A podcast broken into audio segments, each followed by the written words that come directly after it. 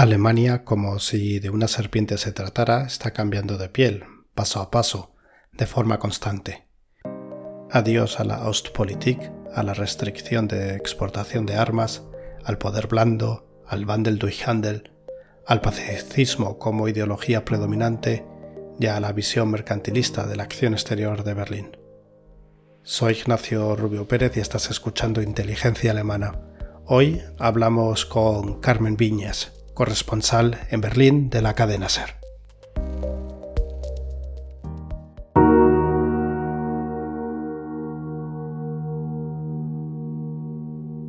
La pandemia puso al país ante un espejo en el que se proyectaron sus virtudes, pero sobre todo sus defectos. En esto se celebraron elecciones y la formación de un gobierno de coalición semáforo a tres, inédito a nivel nacional, de familias políticas tan dispares como socialdemócratas, verdes y liberales, trajo consigo aire fresco en un momento en el que muchos alemanes necesitaban probar algo nuevo tras 16 años de gobiernos de Angela Merkel. Probar algo nuevo, pero tampoco tanto. Y sin respetar el manido periodo de gracia de 100 días de un nuevo gobierno, 2022 ha puesto al gabinete liderado por Olaf Scholz ante el mayor reto que ha tenido que hacer frente un gobierno alemán desde la reunificación. La guerra de Putin ha sacado a flote muchos temas, que hasta hace nada eran el elefante en la habitación. Se obviaban, apenas hablaban de ellos. Mm, bueno, Carmen, ¿qué tal estás? ¿Cómo vive una periodista española tantos cambios que se están dando en, en tan poco tiempo? Bueno, pues la verdad es que se vive de una forma muy intensa y también con mucha inquietud, ¿no? porque aparte de periodista, pues somos ciudadanos de, un país que está muy cerca del principal conflicto armado en muchísimos años en Europa y además bueno, un país que tiene un grandísimo peso específico en Europa y en el mundo por sus relaciones eh, y sus vínculos exteriores, comerciales fundamentalmente, pero también diplomáticos con otras superpotencias, ¿no? como el eje transatlántico, Estados Unidos, China y la propia Rusia, ¿no? con quien han mantenido eh, relaciones muy, muy estrechas eh, durante décadas. Si os parece, vamos a recordar un poco, teniendo en cuenta lo que es el monotema que tenemos ahora, por desgracia, la, invasión de Rusia sobre Ucrania. Alemania ha sido, a pesar de, de las dudas, junto al resto de socios de la Unión Europea, pues uno de los promotores de, un gran paquete de sanciones frente a Rusia. ¿no? ha puesto en marcha el Nord Stream 2, se sacaron bancos y empresas rusas del sistema de comunicaciones bancarias SWIFT, diferentes empresas alemanas han cerrado su producción. Em, ¿Cómo se pueden gestionar tantos cambios en tan poco tiempo por parte de un, de un gobierno que en realidad le ha dado la vuelta al calcetín de la política exterior alemana en los últimos, eh, las últimas décadas, desde la Segunda Guerra Mundial.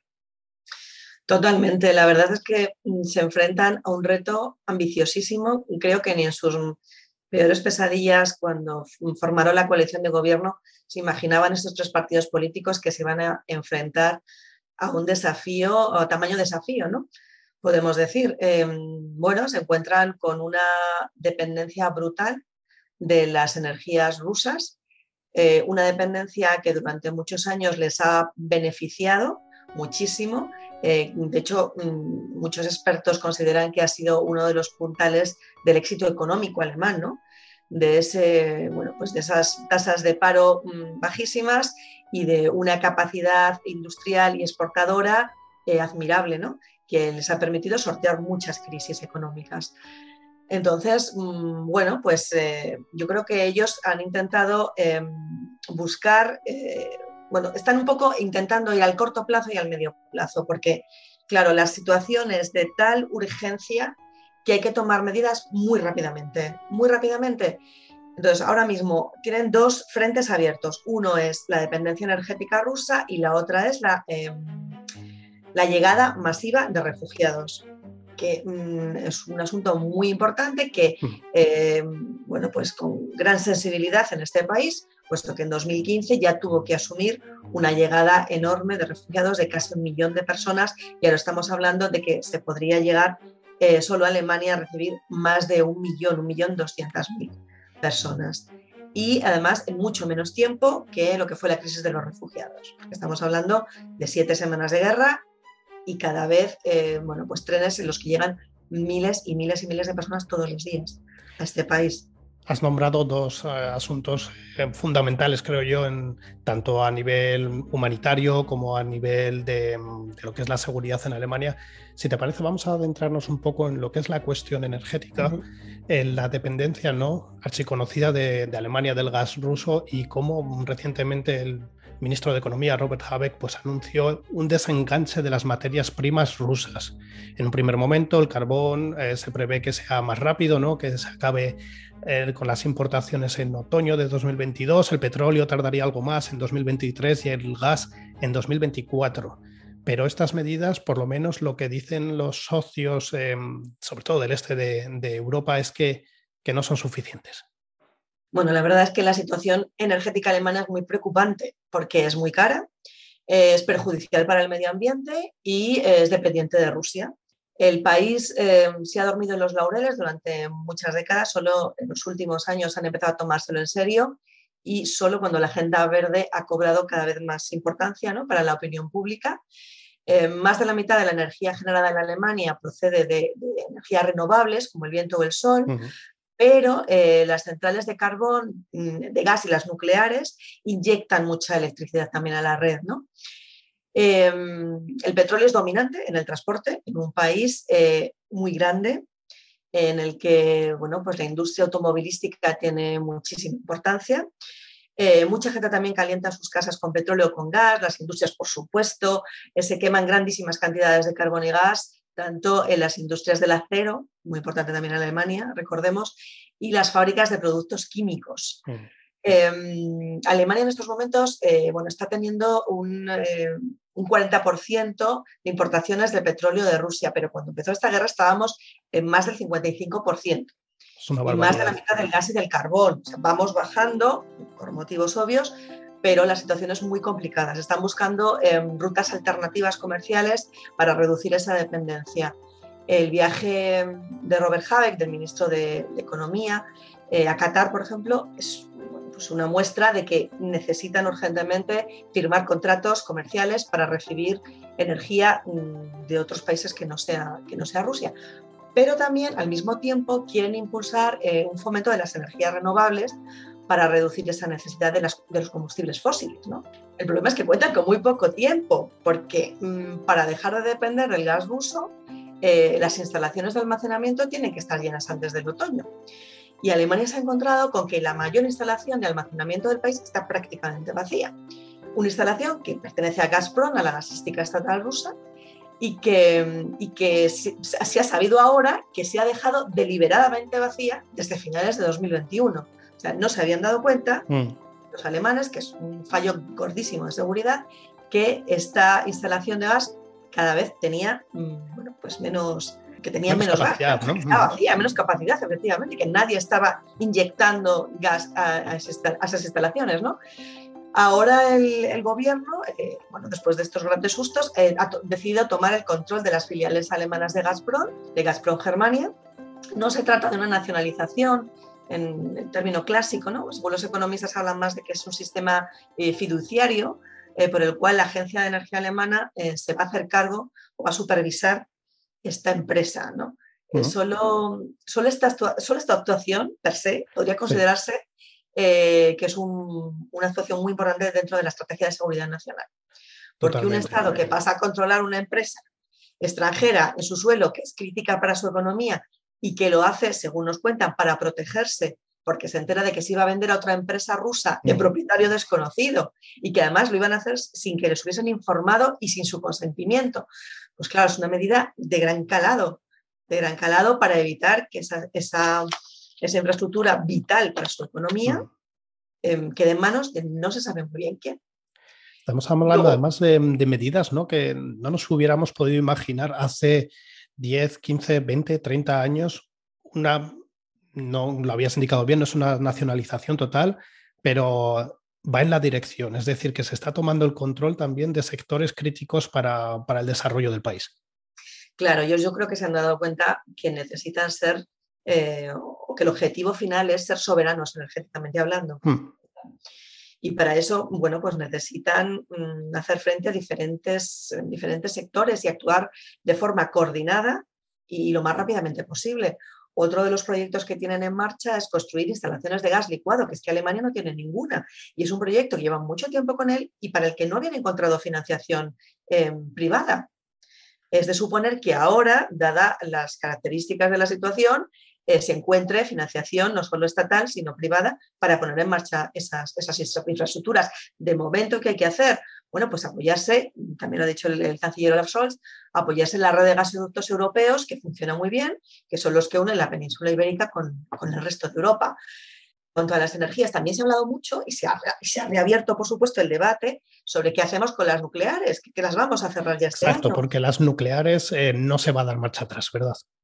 Claro, solo nos quedan dos, dos centrales nucleares abiertas aquí en Alemania y es voluntad de este gobierno que sigan cerradas, o sea, que se vayan a cerrar las que quedan, estas dos, y el resto permanezcan cerradas. Incluso las eh, propias empresas operadoras eh, han comentado públicamente que es demasiado tarde para revertir este proceso. Claro, estamos hmm. hablando de procesos muy complicados. Entonces, bueno, ¿qué hacemos? Pues eh, hace una semana apenas el ministro de, de Economía Robert Habeck, eh, bueno, presentó un paquete, lo que han llamado el paquete de Semana Santa, en el que nos cuentan que quieren alcanzar una serie de objetivos climáticos en el futuro para que las energías renovables pues, se amplíen de forma masiva en mm, Alemania. Mm. Y en este plan, que es muy ambicioso, pues mm, lo que quieren es que el 80% de la producción eléctrica del país para 2030 eh, proceda de renovables, que también el carbón esté absolutamente eliminado. Sí. Pero claro, nos encontramos con que la inversión para llevar a cabo esto es gigantesca. Se está hablando de 200.000 millones de euros en los próximos cuatro años.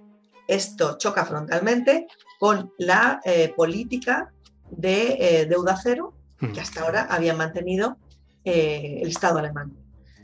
Ya se dinamitó por completo con la pandemia y ahora va a seguir así en los próximos años. Con lo cual, esto mm, la verdad es que todo es una bomba de relojería para la opinión pública alemana porque es socavar ideales que han mantenido como inamovibles mm. y como imposibles de cambiar y, que pertenecen a su idiosincrasia durante décadas. Has, nombrado muy bien el tema de, lo que es el desarrollo, la potenciación de, de, las energías renovables. No tanto es una cuestión, creo yo, desde mi punto de vista de financiero, por así decirlo, de cuánto se puede, cuánto se puede dedicar a ello, incluso problemas de la implementación, es decir, conocemos el alto grado, los que vivimos en Alemania, el alto grado de burocratización que existe en este país y al ritmo que se están desarrollando ahora mismo las, eh, las eh, renovables, parece muy difícil ¿no? que se pueda llegar a ese objetivo de 2030, como habías indicado. Claro, por eso también comentaba el otro día Javi, que el ministro, que uno de los objetivos para conseguir bueno, que este plan se desarrolle lo mejor posible es reducir la inmensa burocracia que supone instalar este tipo de, bueno, pues de plantas de energía eólica de energía fotovoltaica, etcétera, etcétera, tanto para las industrias como para eh, los hogares particulares. Sí. Em, yo creo que los, retos los has dejado muy claros eh, a lo que se enfrenta Alemania ahora mismo, en los problemas que ello puede traer en la opinión pública. Y aquí, em, desde mi punto de vista, hay dos personas ¿no? que, tienen un que van a jugar un papel fundamental en los próximos meses, una dupla femenina, por así decirlo. Por un lado a la ministra de Exteriores, Annalena Baerbock, y por el otro a la ministra de Defensa, a Christine Lambrecht. Eh, Annalena, Vamos a empezar por, la cuestión de la política exterior, ¿no? Una líder de los verdes que llegó con, unas ideas de desarrollo de política exterior basada en los valores y que de repente se ha encontrado con una invasión, con lo que es el tablero político en, o geoestratégico en Europa ha, volado por los aires y ahora eh, tiene que desarrollar una nueva estrategia de seguridad. Tiene muchos retos ¿no? por delante. Bueno, a mí me gusta hablar de un trío de mujeres, no tanto de una dupla como de un trío, que son tres mujeres que tienen ahora mismo muchísimo poder en el Ejecutivo y que se van a encargar de la política exterior y de rearme alemana, que son, como tú bien dices, Baerbock, la ministra de Exteriores de los Verdes, Christine Lambert, que es la de Defensa, socialdemócrata, mm. pero no se nos olvide que está también la de Interior, Nancy Faeser. Y luego hablamos también la parte que le va a tocar asumir a Nancy Faeser, que también es muy relevante. ¿no? Eh, bueno, es la primera vez en la historia que tres mujeres ocupan al mismo tiempo eh, los principales cargos relacionados con la seguridad nacional. Y es muy mm. relevante también porque las tres han sido eh, siempre proclives o han pertenecido incluso a movimientos pacifistas. Esto entronca con lo que me comentabas, ¿no? De Verbo, de cómo se dinamita eh, por completo los, bueno, pues la política que ha sido hasta ahora Alemania. Verbo, que es una mujer eh, joven, relativamente joven, tiene 41 años. 41. Claro, y, bueno, se va, se va, a ocupar de nada más y nada menos que la nueva estrategia de seguridad Alemania. Em, es, bueno, ya en los últimos, eh, los últimos encuentros que, que, la hemos visto con magnatarios eh, extranjeros, la hemos visto eh, con una postura muy decidida, tiene las ideas bastante claras, también incluso un poco agresiva, diríamos, contra Rusia. Y, bueno, ha dejado claro que quiere, mm, bueno, quiere que la política exterior sea más ofensiva y basada en valores, pero también que haya un consenso ¿no? para, para, enfrentarnos a, a, este proceso de una forma exitosa. ¿no? Sí. Em, ella ha dicho hace poco que de no ser por la guerra quizá nunca se habrían tomado algunas de estas decisiones, una opinión que comparto totalmente. ¿no? El envío de armas mismamente. Por ejemplo, claro. Ella eh, comentaba que se trata mm, un poco de un cambio en la imagen que Alemania tiene de sí misma y cómo se define ante el mundo. Dejar de, esconderse detrás de su historia, mm. que muchas veces Alemania utiliza esa historia como parapeto para no eh, asumir demasiadas responsabilidades y adoptar un papel eh, pues mucho más activo. ¿no? Estaba ahora acordándome, porque lo había leído hace poco en Der Spiegel, una anécdota ¿no? de Annalena Baerbock cuando estuvo de visita en Rusia antes del inicio de la invasión y se reunió allí con el ministro de, Exteriores, Sergei Lavrov. Bueno, eh, estaban en una comida, lógicamente Sergei le dijo, eh, aquí siempre hay que tomarse un vodka, como un poco intentando meter a la mujer en la vereda del juego político de los hombres, por así decirlo, y la respuesta que le dio es, yo ya tengo suficiente, eh, yo lo que he tenido que es cuidar a dos, a dos niños, ¿no? Em, creo que eso marca un poco también ese aire fresco que quiere traer en la política exterior, esa forma de hacer política diferente. No sé si lo podemos definir como algo feminista, eso ya quedaría a, la consideración de cada uno, pero sí que tiene las ideas claras y sabe también adaptarse a los tiempos ¿no? que le tocan vivir. Sí, bueno, mm, respecto a lo que decías de, de, feminista o no feminista, es que ella misma ha definido su política exterior como feminista. Por eso te comentaba que creo que Verbo tiene muy claro el papel que quiere jugar en este, en este ministerio. Creo que después de eh, lo mal que lo pasó en la campaña electoral, mm. eh, lo mal que lo ha pasado durante las negociaciones de coalición, que fue apartada eh, incluso por su propio partido, bueno, se, adoptaron algunas actitudes muy poco elegantes por parte de los verdes en relación a Verbo ahora yo creo que se encuentra muy cómoda, que está encontrando su papel y su sitio en este ministerio y bueno, yo estoy segura que nos va a dar muchas, muchas sorpresas. Sí, de eh, hecho, se ve en, las, en, muchas encuestas que lo que es la, su la opinión pública respecto a, su labor, ¿no? que está mejorando. Eh, sí que yo desde mi punto de vista creo que es una de las, eh, de las futuras lideresas de, de, Alemania, es decir, mm, ha llegado para, para quedarse muchos años. Si te parece, Carmen, eh, vamos a pasar de Baerbock a Lambrecht, es decir, otrora ministra de Familia, pensábamos que, que, iba a dejar la política, la política mm, activa, no de primera línea, pero le llamó Olaf Scholz y le dijo que, que, le quería en lo que es el Ministerio de, Defensa, porque es una, es una de, esas, de esas personas que pertenecen al círculo de confianza del, del canciller alemán. Pero tiene un reto impresionante. Primero, cómo gestionar una partida especial de 100.000 millones de euros para la renovación de la Bundeswehr. Y segundo, a largo y bueno, medio largo plazo, ¿no? Esa inversión que tiene que hacer Alemania ahora del 2% del PIB en defensa, cumpliendo un poco con los, con los pactos, ¿no? De, o con lo que son las medidas que se han tomado dentro del seno de la OTAN. Tiene mucho que hacer. Sí, tiene mucho que hacer. Además, em, creo que es una ministra eh, a la que todavía no le hemos visto su auténtico eh, carácter ni su auténtica capacidad. Tengo la sensación. Em, es una ministra que se está redactando rápidamente. Mm, a ver, esta mujer viene, eh, se afilió al SPD en los años 80, ¿no? Es socialdemócrata y es de las que formó, de las que marchó, perdón, a favor del desarme de Alemania en contra de la energía nuclear. O sea que imagínate, al principio de la guerra, siendo ministra de Defensa, defendió la prohibición alemana de enviar eh, armas a zonas de conflicto. Y, ahora, en cambio, bueno, acordaros que fue súper polémico, envió 5.000 cascos. Cuando estaban bombardeando Ucrania, ella manda hospitales de campaña y 5.000 cascos, un escándalo total. Y ahora, una vez que desde el gobierno alemán se apuesta por un cambio de rumbo, eh, ella se ha convertido en la mayor defensora ¿no? de, que Alemania sea uno de los mayores proveedores de armas a Ucrania y mm. defiende con vehemencia eh, los planes del gobierno de subir al 2% el PIB para gasto militar. ¿no? Entonces, bueno, y luego me llama mucho la atención que eh, los medios de comunicación están siendo muy agresivos con Lambrecht están súper críticos con ella. Ella alguna vez se lo, ha, comentado, se lo han comentado y dice mm. que, bueno, que no le importa que, la critiquen, que ella tiene un mandato muy claro y que al final del mandato habrá que, habrá que hacer balance. Con lo cual tengo la sensación de que ella, bueno, va haciendo poco a poco y se está reinventando en un ministerio pues que, no es fácil, ¿no?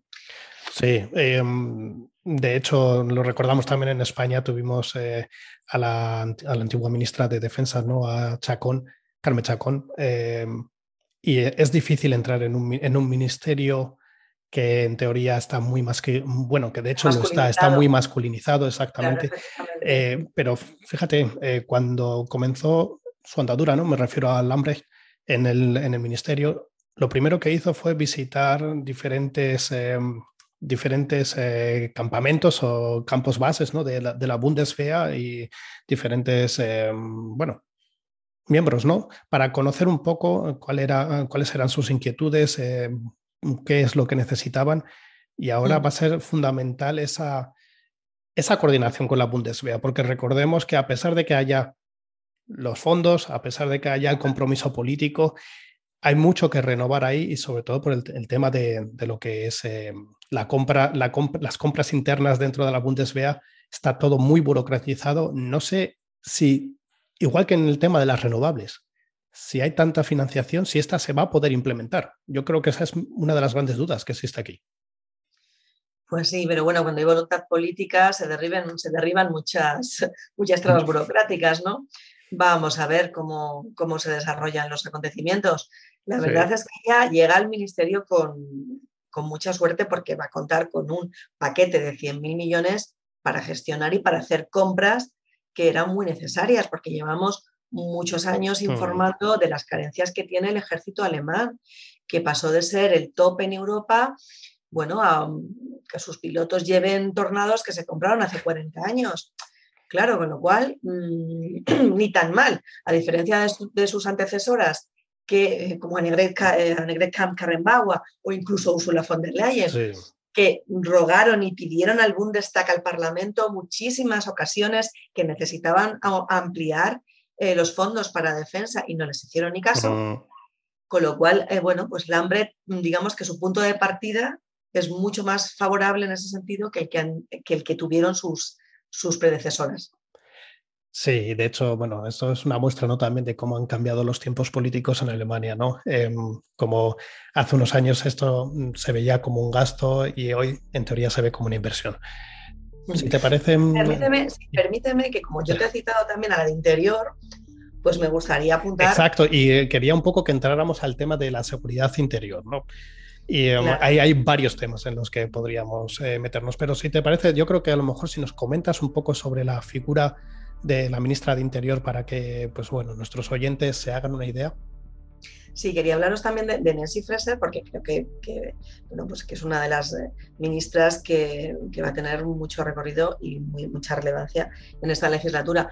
Esta señora, además de lidiar con los servicios secretos y con la inteligencia alemana en un contexto de guerra, que no es poco, tiene el reto, como comentaba antes, de atender a los refugiados de Ucrania y eh, se ocupa de vigilar también y de, bueno, de vigilar y de defender la infraestructura crítica mm. que está en riesgo de sufrir ciberataques y campañas de desinformación.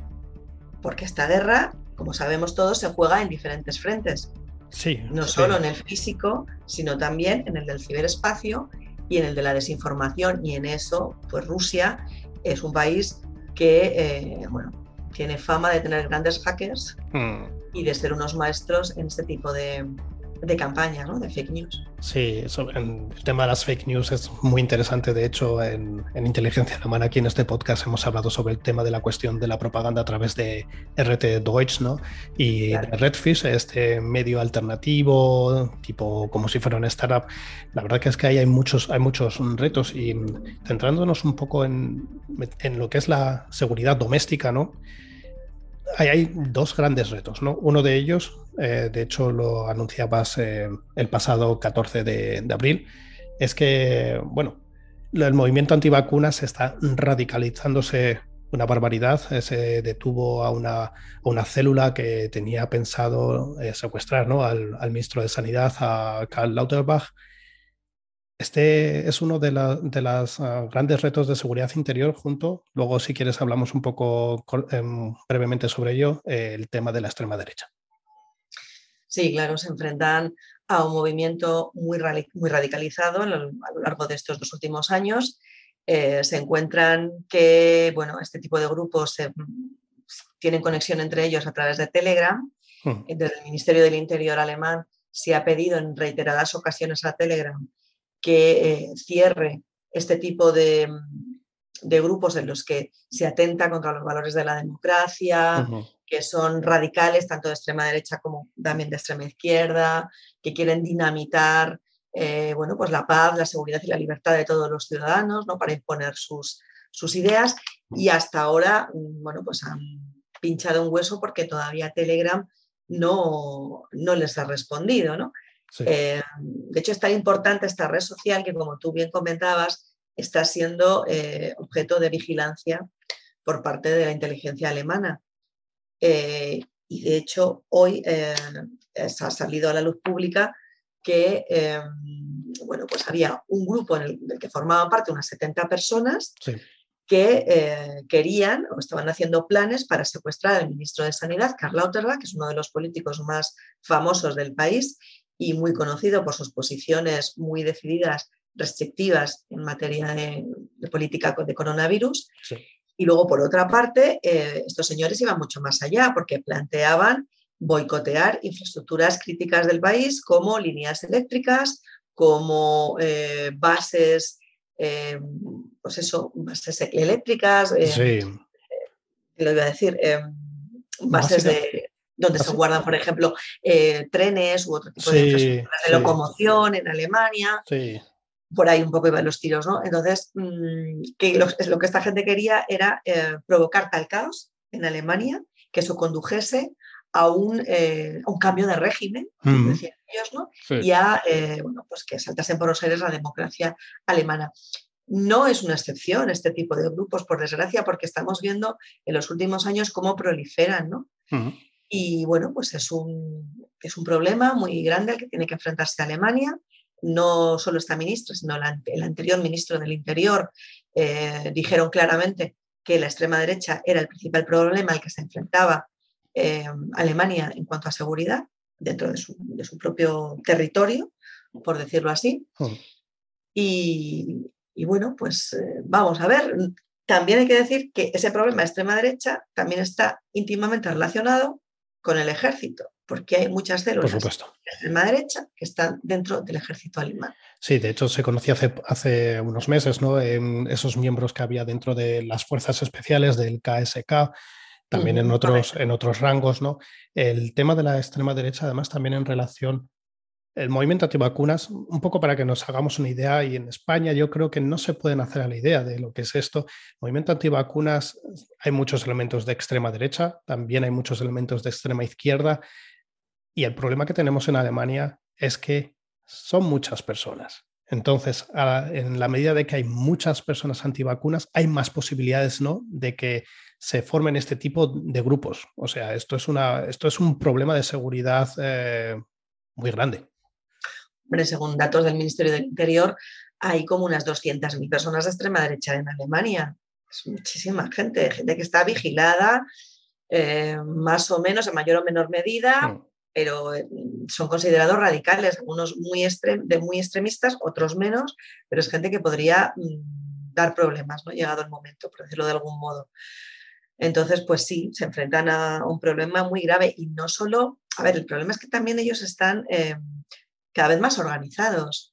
En este último grupo de Telegram del que hablamos anteriormente, desarticulado, no solo estaban antivacunas, estaba un grupo que se llama los Reichsburger, ah, que es un grupo claro, ahí se mezcla una amalgama de gente que hay desde monárquicos, ah, eh, convencidos del Kaiser, fíjate tú hasta dónde nos remontamos, hasta gente que no cree que sea legítima la República Federal Alemana, antivacunas, eh, antisemitas. Bueno, pues ahí es un totum revolutum que, claro, es un caldo de cultivo peligrosísimo, ¿no? Para, la democracia alemana. Yo creo que mm, sí, estoy de acuerdo contigo. Eh, ese es uno de los grandes retos ¿no? que, va, que va a afrontar Alemania en los próximos años y habrá que ver un poco cómo se va desarrollando, sobre todo el tema de, la, de lo que es la vigilancia por parte de, de la FEFASUNSUTZ, ¿no? de lo que es el, órgano de protección de la Constitución de la República Federal de Alemania. ¿no? Em, seguramente tendremos que hablar en, en próximas ocasiones sobre, este tema. Yo creo que por mi parte, Carmen, eh, eso sería todo. Eh, te agradezco de verdad que hayas tenido estos minutos eh, de cortesía para bueno, abordar tantos temas tan interesantes y esperemos que nos podamos ver dentro de poco. Muchísimas gracias, Carmen. Muchísimas gracias a ti, Ignacio. Ha sido un auténtico placer participar en tu blog, al que deseo muchísimos éxitos. Me parece que abordas un tema muy interesante y muy desconocido fuera de Alemania. Así que, bueno, pues lo dicho, te auguro el mayor de los éxitos y espero que vaya todo muy bien. Muchas gracias, Carmen. Hasta pronto. Esto ha sido Inteligencia Alemana. Búscame en Twitter, arroba inteligencia barra baja AL o a través de mi página web www.inteligenciaalemana.com. Este podcast cuenta con la colaboración de Rombo Podcast. Muchas gracias y hasta pronto.